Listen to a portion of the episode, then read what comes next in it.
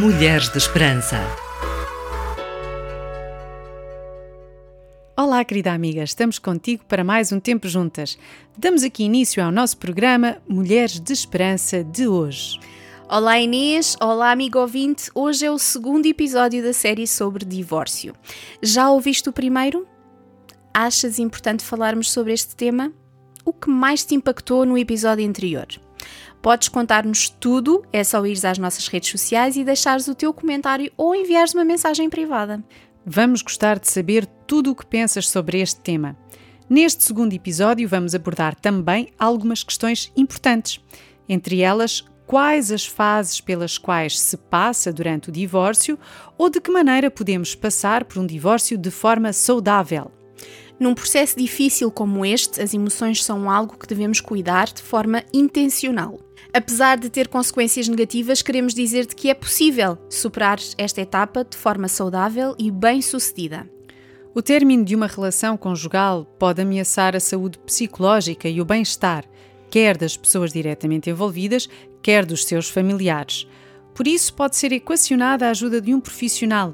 E lembra-te que não é vergonha pedir ajuda tal e qual. Antes de continuarmos com o tema, encorajo-te a seguir as nossas redes sociais e a acederes ao nosso podcast no Spotify, Google Podcast ou twr360.org para não perderes nenhum episódio. Esperança para as mulheres em todo o mundo e através das gerações. Mulheres de Esperança. Conforme falámos no episódio anterior, o divórcio não faz parte do ideal divino de relacionamento. O desejo de Deus ao criar o casamento e a família era que fosse um relacionamento saudável e eterno. Mas o divórcio pode ser necessário até para proteger uma vida. Segundo a ordem dos psicólogos, o processo do divórcio implica várias fases e é vivido de forma e com ritmo diferente de pessoa para pessoa, com mais ou menos sofrimento. Antes do divórcio pode existir um certo afastamento ou desligamento, o que faz aumentar os sentimentos negativos e o descomprometimento. É frequente o casal adiar e não querer sequer pensar na relação. É comum existirem sentimentos de insegurança, dúvida e ambivalência, em muito provocados pelo medo da mudança que a ruptura poderá provocar. Quando a decisão é tomada, podem surgir questões como: quem foi o responsável? Por que esta relação não resultou? Bom, nem todas as perguntas terão resposta. Nesta fase podem ainda infelizmente surgir comportamentos menos adequados, surgindo a desconfiança, um desejo vingativo ou até de difamar o outro. Há ainda o medo do futuro e a ideia de uma possível não superação. Podem também surgir sentimentos de ambivalência e de esperança numa reconciliação. Nesta fase, também de grande instabilidade emocional, é aconselhável a ajuda de um profissional que possa ajudar a lidar com a perda e com o vazio que se instala. Após a separação, desta fase de intensidade emocional e das inseguranças provocadas pela separação, é frequente que se viva uma sensação de liberdade e independência. Pode haver pessoas que buscam o prazer imediato e experienciam emoções e comportamentos que associam a uma segunda adolescência. Mas também há quem se refugie nos ambientes e pessoas que já conhece ou até que se isole. Em ambos os casos é necessário investir no autocuidado e evitar ultrapassar alguns limites, como por exemplo o consumo de drogas, álcool e até comportamentos sexuais de risco, bem como o descurar da responsabilidade e das obrigações. De facto, essa é uma questão importante, Sónia. Envolver-se rapidamente num outro relacionamento ou ter uma vida de liberdade sexual com medo de voltar a comprometer-se é um perigo. Uhum. É importante haver um tempo de pausa para que possa voltar a haver uma estabilidade emocional e cura interior. Numa fase posterior, na nova maturidade, as pessoas tendem a identificar aquilo que lhes traz verdadeiro equilíbrio e estabilidade Frequentemente concluem que o relacionamento que terminou faz parte do seu percurso e também contribuiu para formar quem são enquanto pessoas. Mas, como outras situações na vida, o processo de divórcio não é linear e, havendo filhos, torna-se um processo que pode durar toda uma vida, com avanços e recuos. Muitos dos sentimentos, dos conflitos, dos desentendimentos vividos ao longo deste processo podem voltar a surgir mais tarde, muitas vezes após vários anos, mediante novos acontecimentos ou novas circunstâncias, podendo surgir recaídas, revivendo fases mais precoces do processo de divórcio. A ruptura de um relacionamento, por vezes de muitos anos, é difícil e leva a muitas perdas. Uhum. A perda de alguém que foi um companheiro durante uma fase, seja mais curta ou mais longa da nossa vida, companheiro de intimidade, rotinas, conversas, enfim. A perda da convivência com outros membros da família, seja para o adulto ou para as crianças, como acontece com avós, com sogros, cunhados, enfim. Quando estamos perante divórcios por motivos de violência ou abuso, estas perdas serão para a proteção do adulto e ou da criança, não deixando de ser, no entanto, uma perda. Correto, Inês. Pode haver ainda uma perda de casa, por necessidade.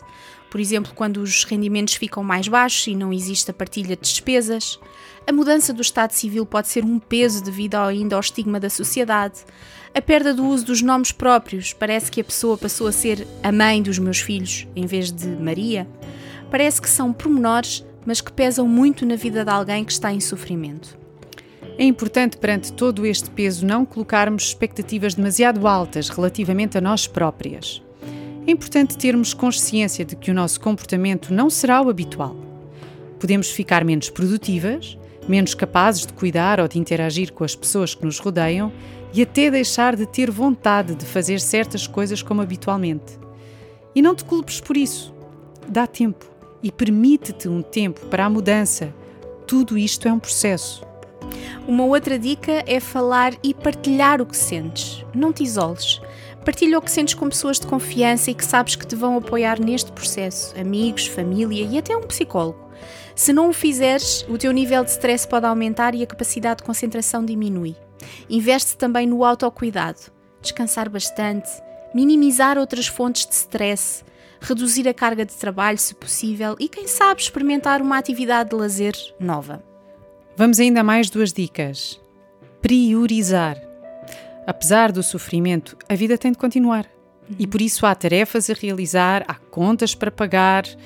Show must go on. Cria uma lista com as tarefas e organiza-as por ordem de importância e prioridade. Isto vai ajudar-te à organização e a minimizar o stress. Por último, evita tomar decisões importantes. Durante o processo de divórcio, o teu estado emocional está alterado e traz menos capacidade de tomar decisões importantes, menos discernimento, como por exemplo, mudar de cidade, de emprego, etc. RTM Mulheres de Esperança.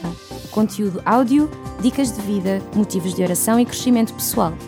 Encontra esperança hoje. Todos os relacionamentos são desafiadores e o casamento não é exceção. Concordam comigo? Eu concordo a 100%, Sónia. É um desafio diário. Mas vamos avançar para a última parte do nosso programa e, como sempre, vamos revisitar o nosso livro favorito. Há um texto na Bíblia, no livro de Mateus, que diz que Jesus foi questionado sobre a licitude do divórcio. E na sua resposta, ele ressaltou a importância de preservar o casamento. Jesus disse assim: Por consequente, não mais serão dois, mas como um só e nenhum homem separa o que Deus juntou. Jesus ensinou que o divórcio não é uma vontade original de Deus, mas foi permitido por causa da dureza do coração do homem.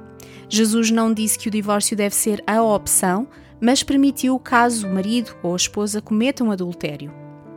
No Novo Testamento, o apóstolo Paulo também ensina que o divórcio pode ser a solução para quando o cônjuge não cristão abandona a sua esposa. Paulo diz: mas se o marido ou a mulher que não forem cristãos estiverem realmente decididos a separar-se, pois que o façam. Em casos desses, o marido ou a mulher cristãos não devem insistir para que o outro fique, porque Deus quer que vivamos em paz. Mas e o que dizer de mulheres que sofrem com relacionamentos abusivos e violentos? Como lidar com essas situações? A Bíblia não diz nada nos seus textos sobre o tema do abuso doméstico de forma direta, mas o coração de Deus é revelado através da Sua palavra e podemos confiar que nela há orientações suficientes para tratar assuntos como este. É verdade, Sónia. Se olharmos para o capítulo 5 do livro de Efésios, vemos que o marido deve amar a esposa como Cristo amou a Igreja. E que a esposa deve submeter-se ao marido da mesma forma que a Igreja se submete a Cristo. Ou seja, e agora muita atenção, em amor. nada é dito sobre submeter-te a um relacionamento abusivo e à violência de uma outra parte. Deus quer que vivamos em paz e não sujeitas a maus tratos. Como comunidade, não devemos permitir que haja situações de abuso no nosso meio. Devemos sim reconhecer que Deus odeia o divórcio, mas odeia todo e qualquer pecado, assim como o da manipulação e abuso. Se estás a viver um divórcio, ou passaste por um e queres falar connosco, contar a tua história ou até falar sobre os teus sentimentos, podes entrar em contato connosco. Estamos aqui para ti, sem julgamentos. Na próxima semana vamos continuar a falar sobre divórcio, desta vez sobre a saudade. Contamos contigo. Encontra, Encontra esperança hoje. Este programa foi produzido com donativos de pessoas que voluntariamente contribuem para este projeto. Ajuda-nos a levarmos esperança a todas as mulheres. Contacta-nos pelo e-mail mulheres@radiotransmundial.org.